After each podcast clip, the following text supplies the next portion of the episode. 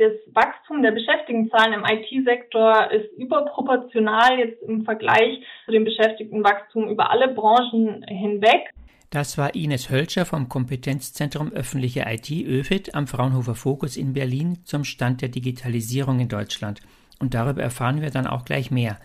Doch erstmal herzlich willkommen zum Fraunhofer Podcast. We Know How. Ein Podcast der Fraunhofer Gesellschaft. Mein Name ist Mehmet Toprak. Wie gut funktionieren die digitalen Services der öffentlichen Verwaltung in Deutschland? Wie steht es um die Digitalisierung der Wirtschaft? Was geht denn in den 16 Bundesländern ab? Wo sind da die Unterschiede? Über all diese Fragen wissen Ines Hölscher und ihr Kollege Dr. Mike Weber am besten Bescheid. Sie haben gemeinsam mit einem forschenden Team am besagten Kompetenzzentrum öffentliche IT eine umfassende Studie über die Digitalisierung in Deutschland erstellt und zwar über so ziemlich alle Aspekte der Digitalisierung. Ich begrüße Ines Hölscher und Dr. Mike Weber per Videokonferenz. Hallo. Hallo. Hallo.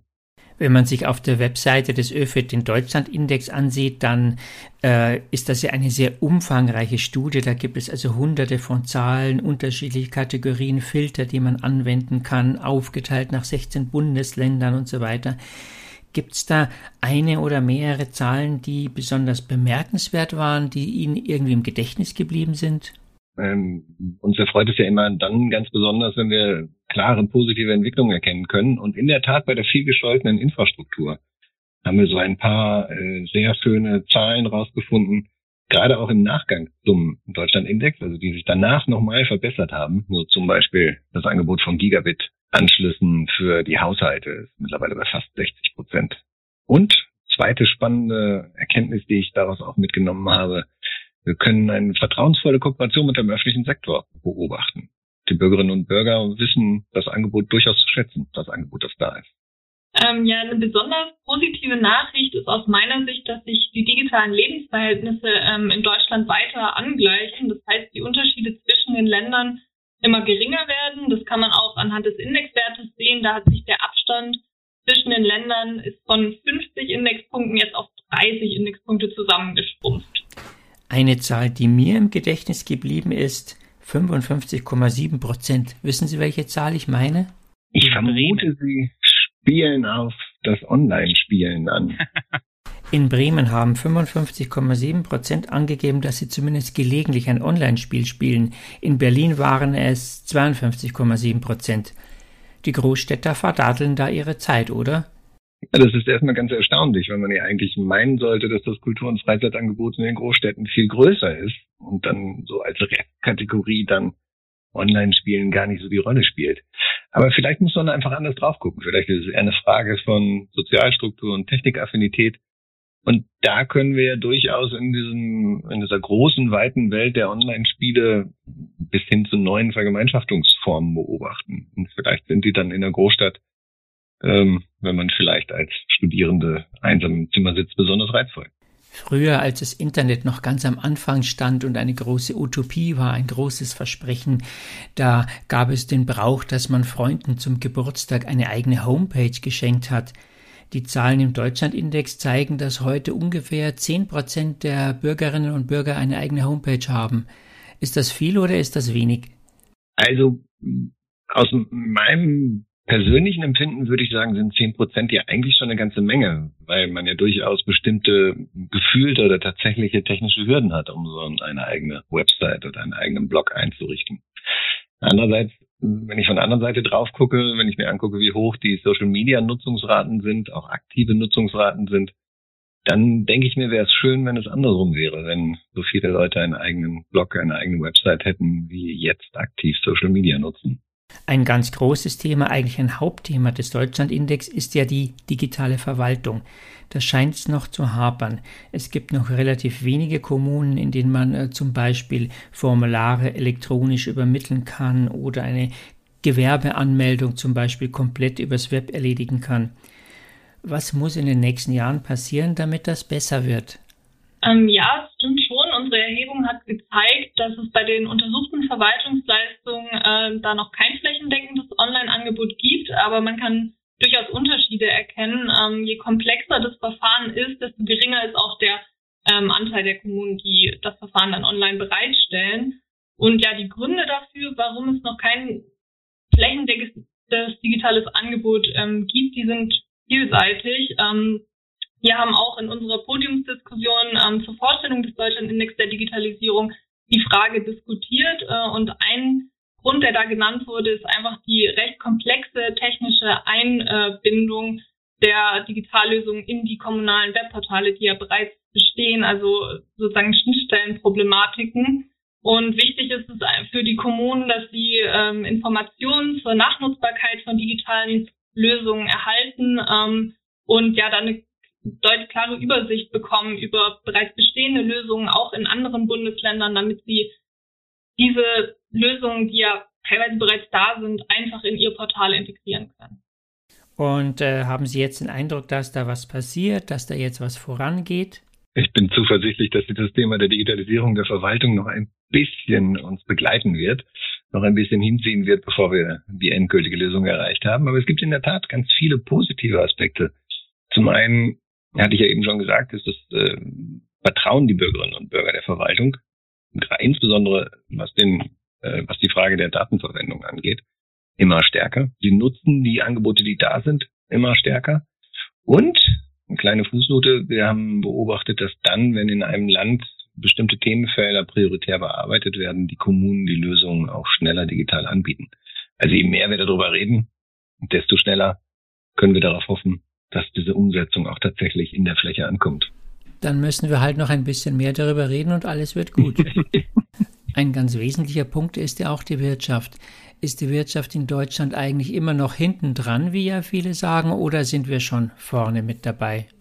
Ja, es gibt durchaus Erfreuliches zu berichten. Ähm, das Wachstum der Beschäftigtenzahlen im IT-Sektor ist überproportional jetzt im Vergleich ähm, zu dem Beschäftigtenwachstum über alle Branchen hinweg.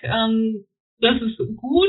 Allerdings wird der Bedarf an IT-Fachkräften in den nächsten Jahren weiter steigen und ähm, die Personalgewinnung für die Unternehmen, aber auch für die Verwaltung ähm, wird sich wahrscheinlich noch deutlich herausfordernder in den nächsten äh, Jahren gestalten. Und vor dem Hintergrund ist es auch schön, dass wir berichten können, dass die Zahlen bei den IKT-Auszubildenden und auch bei den Informatikstudierenden tendenziell wachsen. Das Wachstum da sollte aber weiter ausgebaut werden, um dem Fachkräftemangel auch begegnen zu können in Zukunft. Klingt nach verhalten positiven Aussichten. So würde ich es auch beschreiben mit deutlichen regionalen Unterschieden, wenn ich das noch ergänzen darf. Also äh, teilweise wir haben äh, ein, ein äh, deutliches Wachstum von Ausbildung und, und Studium in einigen Ländern und einen wachsenden Bedarf in anderen Ländern. Das wird dann sehr spannend sein, wenn sich die äh, Nach-Corona-Arbeitswelt verändert, ob diese regionalen Disparitäten sich dann natürlich ausgleichen oder nicht. Das ist dann sicherlich ein Thema für den nächsten Deutschlandindex. Da kommen wir auch noch drauf. Bevor wir aber dazu kommen, eine andere Frage. Sie haben ja berechnet, wie hoch die Digitalisierung ist in allen Kategorien, in allen Aspekten in Bundesländern und daraus den Index erstellt. Die unausgesprochene Annahme dahinter ist aber die, dass einfach ausgedrückt, je digitaler, desto besser. Aber mehr Digitalisierung heißt ja nicht automatisch mehr Lebensqualität. Wie muss man also die Digitalisierung in Zukunft gestalten, damit wirklich alle was davon haben? Digitalisierung ist nur ein Mittel, um andere Ziele zu erreichen. Und äh, ich glaube, man kann in einigen Bereichen ganz gut sagen, dass mehr besser ist. Also mehr Infrastruktur, eine bessere Infrastruktur schafft mehr Möglichkeiten, mehr digitale Möglichkeiten, damit umzugehen, zum Beispiel auch für Unternehmen, dementsprechend äh, auch digitale Services anzubieten. In anderen Bereichen ist das schwieriger. Beim Online-Spielen wäre ich jetzt etwas vorsichtig, ob äh, ein, ein äh, Auswuchs an Online-Spielen unter der Bevölkerung jetzt so ein positives Zeichen für die Digitalisierung wäre. Deswegen sagen wir auch immer wieder, dass wir überhaupt keinen Benchmark damit versuchen und auch keinen besser und schlechter damit beschreiben, sondern nur den Grad der Digitalisierung beschreiben wollen. Und da könnte ich mir sehr gut, wenn wir uns das digitale Leben angucken, ähm, sehr schön ein noch stärker ausgewogenes Verhältnis zwischen aktiven gestalterischen Elementen. Wir hatten ja schon Website, ähm, Blog betreiben, äh, Wikipedia-Artikel schreiben, sich an Online-Petitionen beteiligen und so weiter. Also eine stärker aktive Gestaltung dieser digitalen Welt vorstellen als eine reine, als ein reiner Konsum von Streamingdiensten und alles, was da sonst noch so im Angebot ist. Und auch spannend in dem Zusammenhang wird ja sein, wie die Bürgerinnen und Bürger jetzt auch nach der Corona-Pandemie darauf blicken und was sie dazu sagen. Ist mehr digitalisiert haben, mehr in den digitalen Raum verlagern, wirklich immer besser oder ähm, ist jetzt doch eher der Trend zurück ins Analoge, weil man eben jetzt vieles auch ins Digitale verlagern musste. Also ich glaube, da ähm, werden auch in den kommenden Jahren noch äh, spannende Untersuchungen ja zeigen, wie sich Bürgerinnen und Bürger da entscheiden in ihrem alltäglichen Leben. Wie war eigentlich die Resonanz auf den Deutschland-Index? Haben Sie da Feedback bekommen? Ja, es gab unterschiedlichste Reaktionen. Also äh, sehr viel freundlicher Zuspruch nach den Veranstaltungen, die wir dazu gemacht haben aber auch auf politischer Ebene durchaus die eine oder andere Reaktion. Dazu auch äh, sehr, sehr konstruktive. Dieses Jahr ist mir ganz besonders die Pressemitteilung vom Land Baden-Württemberg in Erinnerung geblieben, die uns äh, darauf hingewiesen haben, dass ihre Gigabit-Versorgung ja sehr viel besser sei, als sie es dargestellt haben. Und in der Tat, ich hatte ja schon gesagt, gerade im Nachgang zur Erstellung des Deutschland-Index hat sich da einiges getan und in Baden-Württemberg rasend viel getan. Eine ganz enorme Dynamik. Jetzt ist der, der ganze Trubel vorbei. Wie geht es bei Ihnen weiter? Haben Sie Pläne für den nächsten Index? Themen, die Sie besonders interessieren? Ja, äh, auf jeden Fall. Die Frage, wie nachhaltig diese Veränderungen sein werden, was sich in der Arbeitswelt tut, was sich in sozialen Gemeinschaften tut, äh, das werden wir sicherlich dann beim nächsten Mal noch etwas genauer unter die Lupe nehmen können. Wir haben ja den Vorteil, dass wir aus vielen verschiedenen Perspektiven gucken können und dementsprechend die Phänomene auch sehr umfassend beschreiben können danach. Und was interessiert Sie persönlich am meisten? Also mich persönlich würde ähm, tatsächlich am meisten interessieren, wie die Menschen jetzt nach der Corona-Pandemie ja darauf blicken, dass jetzt doch ad hoc vieles digital stattfinden musste und wie sie sich dann am Ende entscheiden. Ob es ist ja nicht gesagt, es war ja vorhin auch die Diskussion, dass digitaler immer besser ist.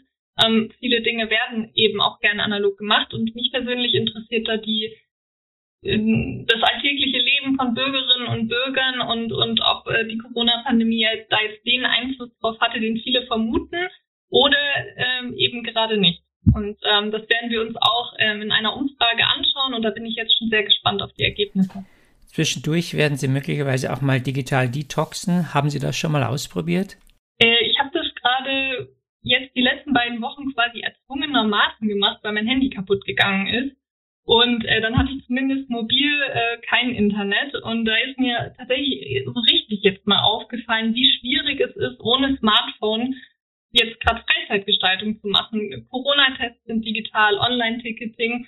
Ja, dass sich das dann durchaus schwierig gestaltet.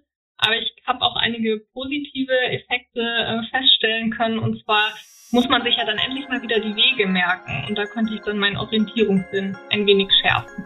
Das sagen Ines Hölscher und Dr. Mike Weber, die uns auf den neuesten Stand gebracht haben in Sachen Digitalisierung in Deutschland. Vielen Dank für das Update. Sehr gerne, vielen Dank. Vielen Dank, tschüss. Mehr Infos zu dem Thema finden Sie im Text unter dem Podcast. Da gibt es auch einen Link, der Sie direkt auf die Seiten des Deutschlandindex führt. Danke sehr und tschüss. Fraunhofer. We know how.